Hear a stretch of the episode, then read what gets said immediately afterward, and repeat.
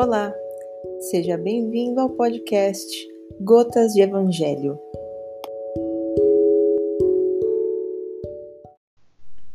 Vamos elevar o pensamento então ao Pai Maior, agradecer por mais esse momento de aprendizado e hoje vamos iniciar o capítulo 16. Capítulo 16 Não se pode servir a Deus e a Mamão.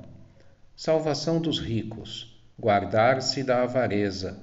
Jesus na casa de Zaqueu. Parábola do mal rico.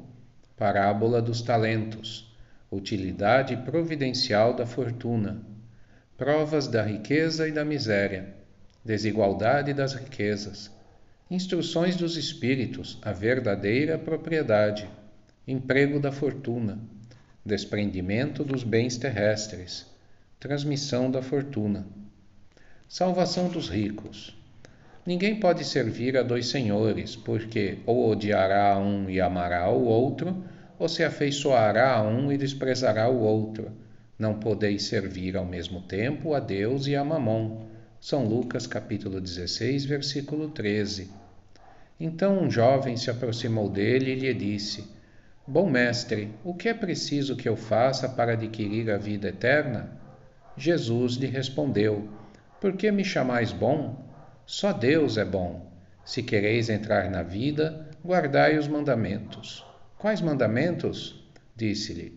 Jesus lhe disse: Não matareis, não cometereis adultério, não furtareis, não direis falso testemunho, honrai a vosso pai e a vossa mãe, e amai o vosso próximo como a vós mesmos.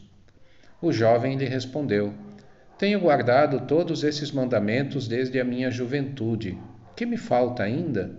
Jesus lhe disse: Se quereis ser perfeito, ide, vendei o que tendes e dai-o aos pobres, e tereis um tesouro no céu. Depois vinde e me segui. O jovem, ouvindo essas palavras, foi-se embora muito triste, porque tinha grandes bens. E Jesus disse aos seus discípulos: em verdade vos digo que é bem difícil que um rico entre no reino dos céus. Digo-vos ainda uma vez: é mais fácil um camelo passar pelo buraco de uma agulha do que um rico entrar no reino dos céus. São Mateus capítulo 19, versículos 16 a 24. São Lucas capítulo 18, versículos 18 a 25. São Marcos capítulo 10, versículos 10, 17 a 25. Guardar-se da avareza. Então um homem lhe disse do meio da multidão: Mestre, dizei a meu irmão que divida comigo a herança que nos coube. Mas Jesus lhe disse: O homem quem me estabeleceu, ó homem, quem me estabeleceu para vos julgar ou para fazer vossas partilhas? Depois lhe disse: Tende cuidado em vos guardar de toda avareza, porque em qualquer abundância que o homem esteja, sua vida não depende dos bens que ele possua. Ele disse em seguida esta parábola: Havia um homem rico cujas terras tinham produzido extraordinariamente, e ele mantinha em si mesmo esses pensamentos: Que farei? Porque não tenho lugar onde eu possa encerrar tudo o que colhi? Eis, disse ele, o que farei: derrubarei meus celeiros e os construirei maiores, e aí colocarei toda a minha colheita e todos os meus bens, e direi à minha alma: Minha alma, tu tens muitos bens reservados para vários anos repousa, come, bebe, ostenta. Mas Deus, ao mesmo tempo, disse a esse homem: Insensato que és, vai ser retomada a tua alma essa noite mesmo. E para quem será o que amontoaste? É isso que acontece àquele que amontoa tesouros para si mesmo e que não é rico diante de Deus. São Lucas capítulo 12, versículos 13 a 21. Jesus na casa de Zaqueu. Jesus, tendo entrado em Jericó, passava pela cidade, e havia um homem chamado Zaqueu, chefe dos publicanos e muito rico, que, tendo vontade de ver Jesus para conhecê-lo, não o podia por causa da multidão, porque ele era muito pequeno. Por isso correu à frente e subiu a um sicômodo para vê-lo, porque ele devia passar por ali.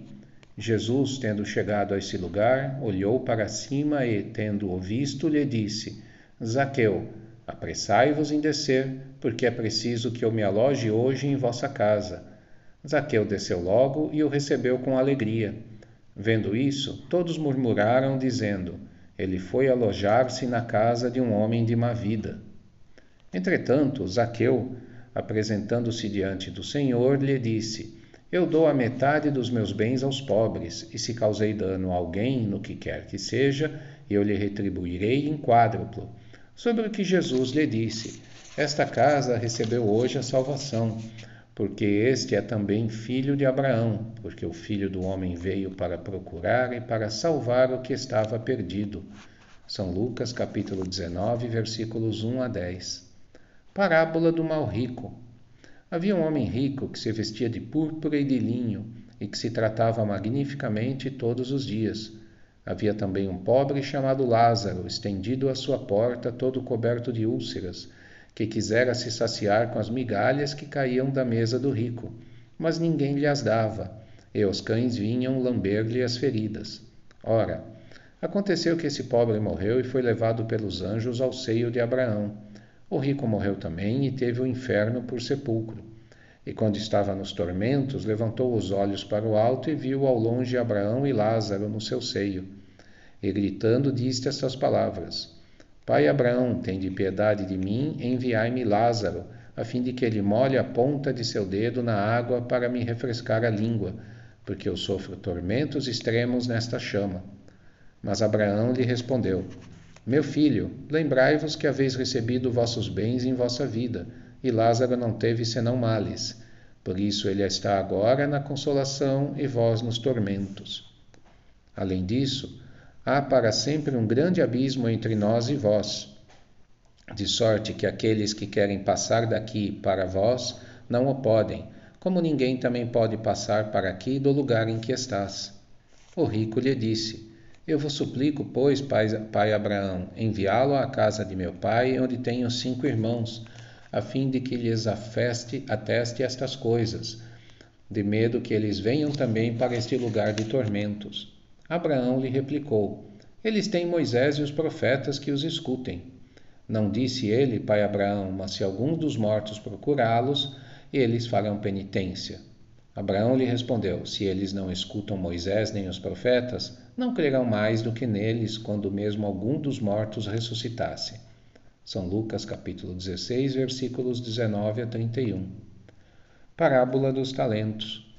O Senhor age como um homem que, devendo fazer uma longa viagem para fora do país, chamou seus servidores e lhes colocou nas mãos seus bens. E tendo dado cinco talentos a um, dois a outro e um a outro, segundo a capacidade diferente de cada um, logo partiu. Aquele, pois, que tinha recebido cinco talentos, foi-se embora, negociou com seu dinheiro e ganhou cinco outros. Aquele que havia recebido dois ganhou da mesma forma outros dois. Mas aquele que não havia recebido senão um foi cavar na terra e aí escondeu o dinheiro do seu senhor. Muito tempo depois, o senhor desses, servi desses servidores, tendo retornado, pediu-lhes conta. E aquele que havia recebido cinco talentos veio lhe apresentar cinco outros, dizendo-lhe: Senhor, me havíeis colocado cinco talentos nas mãos, eis aqui cinco outros que ganhei. Seu senhor lhe respondeu: Bom e fiel servidor, porque fostes fiel em pouca coisa, eu vos estabelecerei sobre muitas outras. Entrai no gozo do vosso senhor. Aquele que havia recebido dois talentos veio logo se apresentar a ele, dizendo-lhe: Senhor, me havíeis colocado dois talentos nas mãos, eis aqui dois outros que ganhei. Seu senhor lhe respondeu: Bom e fiel servidor, porque fostes fiel em pouca coisa, eu vos estabelecerei sobre muitas outras. Entrai no gozo do vosso Senhor. Aquele que não havia recebido senão um talento veio em seguida e lhe disse: Senhor, seis que sois um homem duro, que ceifais onde não haveis semeado, e colheis onde nada haveis empregado. Por isso, como eu o temia, escondi vosso talento na terra.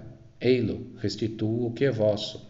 Mas Senhor, mas seu senhor lhe respondeu: Servidor mau e preguiçoso, Sabíeis que ceifo onde não semeei e que colho onde nada empreguei. Devíeis, pois, colocar meu dinheiro nas mãos dos banqueiros, a fim de que no meu retorno eu retirasse com juro o que era meu. Que se lhe tire, pois, o talento que tem e deem-no àquele que tem dez talentos. Porquanto dar-se-á a todos aqueles que já têm, e eles serão cumulados de bens. Mas para aquele que não tem, tirar-se-lhe-á mesmo o que parecia ter, e que se lance esse servidor inútil nas trevas exteriores. Ali haverá choros e ranger de dentes. São Mateus, capítulo 25, versículos 14 a 30. Essa foi a primeira parte do capítulo 16, onde trabalha-se muito a ideia de evitar a avareza, o egoísmo, de não sermos servos dos bens, de não termos os bens materiais acima dos bens morais, dos bens espirituais, de entendermos que somos todos iguais e não existe diferença perante a espiritualidade, perante o Pai Maior, não existe diferença patrimonial, que podemos compartilhar, podemos ajudar o próximo com os nossos bens. E os nossos bens não são só patrimoniais, é o nosso tempo, a nossa palavra. De várias maneiras, podemos auxiliar o próximo e não ficar guardando coisas que se tornem improdutivas. Quando estudamos, quando temos oportunidade de auxiliar alguém, distribuindo conteúdo, distribuindo conhecimento, conversando, trocando ideias, estamos desenvolvendo nossa evolução, estamos desenvolvendo, estamos auxiliando o próximo. Nada adianta estudarmos, ganharmos conhecimento ou patrimônio se não, puder, se não pudermos fazer com que esse conhecimento ou esse patrimônio seja distribuído, seja traduzido em riqueza cultural ou material para outros. E a parábola a metáfora que foi feita de quem apenas escondeu o que tinha, sem nada produzir e foi penalizado com isso, é muito clara. Então, que possamos buscar a nossa evolução, mas não uma evolução onde nos escondemos da vida, onde nos escondemos do próximo, mas que possamos sim auxiliar o próximo com o que tivermos de condição, que possamos buscar a nossa evolução e que possamos pôr em prática nos próximos dias e sempre os aprendizados que temos, as reflexões que podemos fazer. Agradecemos por mais esse momento. Vamos elevar o nosso pensamento para fazer uma prece, uma oração de São Francisco por todo o planeta. Senhor, fazei-me instrumento de vossa paz. Onde houver ódio, que eu leve o amor, onde houver ofensa, que eu leve o perdão Onde houver discórdia, que eu leve a união. Onde houver dúvida, que eu leve a fé. Onde houver erro, que eu leve a verdade. Onde houver desespero, que eu leve a esperança. Onde houver tristeza, que eu leve a alegria. Onde houver trevas, que eu leve a luz. Ó Mestre, fazei que eu procure mais consolar que ser consolado, compreender que ser compreendido, amar que ser amado, pois é dando que se recebe é perdoando que se é perdoado, é morrendo que se nasce para a vida eterna. Que assim seja, Pai Maior, graças a Deus.